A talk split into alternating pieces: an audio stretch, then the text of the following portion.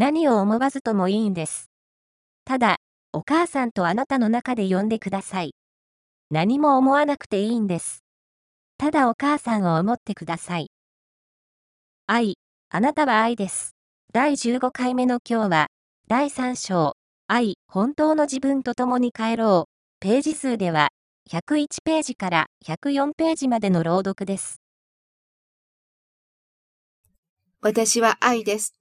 と私は私に伝えています。あなたは愛です。と伝えてくれている私に対して、私はありがとうと受けています。ただただ私は嬉しいんです。私は愛だった。私は喜びとぬくもりの中にあったんだ。私はこうして自分の中に伝えていけることができるんだ。そのことを知ってとてもとても嬉しい。ただただ嬉しい。この嬉しさは私をさらに自分の中に進めていく大きなパワーとなっていきます。喜びはパワーです。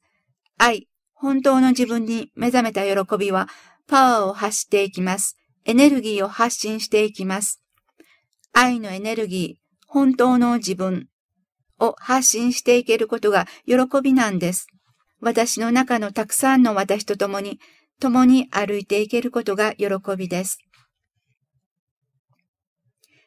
あなたも、私は愛です。私は愛です。私は愛です。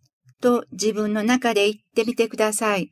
そして愛を思い、瞑想をしていきましょう。また、囲碁を出してください。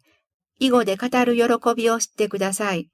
自分と自分の中が囲碁で通じ合っている喜びを知ってください。囲碁で語る喜びを感じながら、瞑想を継続していきましょう。素直になって瞑想をしましょう。何も思わずともいいんです。ただ、お母さんとあなたの中で呼んでください。何も思わなくていいんです。ただ、お母さんを思ってください。母のぬくもりの中にずっとずっと抱かれてきた私たちでした。私たちは今世大家留吉氏から心で学ぶことを伝えていただきました。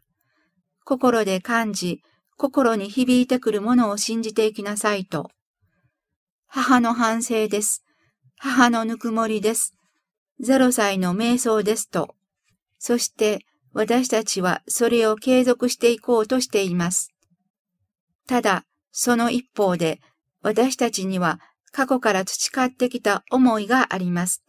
だから自分が作ってきたブラックのエネルギーの中で私たちはこのことをやり続けていくことがどれほど大変なことなのかも心に感じています。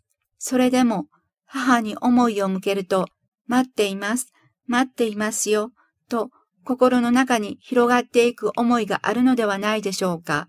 どうぞその母の思いに素直になって瞑想を継続してください。私は今、本当に大家留吉アルバートと呼べることがただただ嬉しいんです。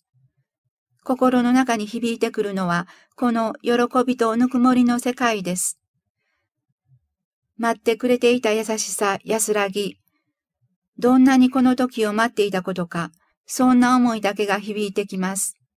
だから私は誰に何かを言われたからとか、義務感から瞑想しているのではありません。私は喜びで瞑想をしています。